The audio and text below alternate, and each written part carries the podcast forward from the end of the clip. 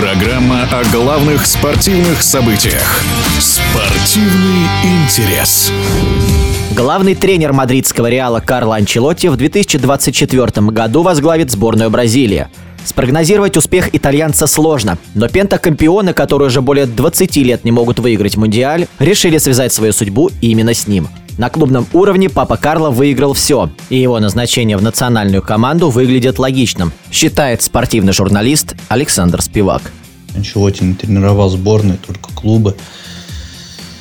Да, очевидно, что это очень сильный тренер, один из самых сильных в современном футболе. И опыт работы с бразильцами в том же реале у него есть и опыт э, развития э, игроков того же Винисиуса Жуниора. Э, да, как ни крути, при том, что Венисиус э, большой талант, все-таки его выцепили из Бразилии э, в совсем юном возрасте.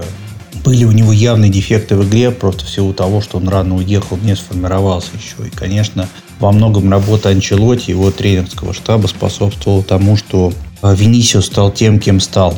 Рано или поздно это должно было произойти, то есть назначение иностранного специалиста в сборную Бразилии. Это первый вообще в истории иностранный специалист, который будет работать в Селесау.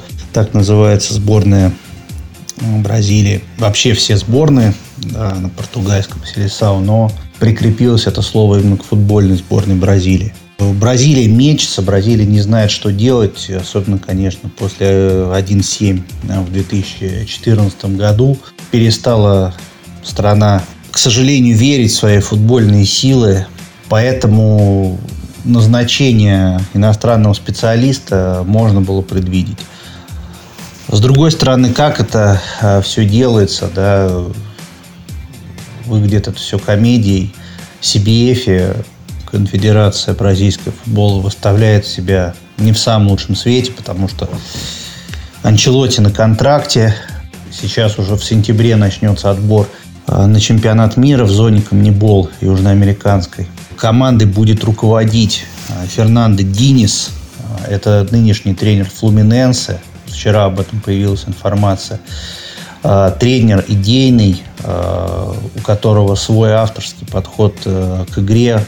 Они э, с Анчелоти, ну, если не противоположности, то абсолютно разные тренеры.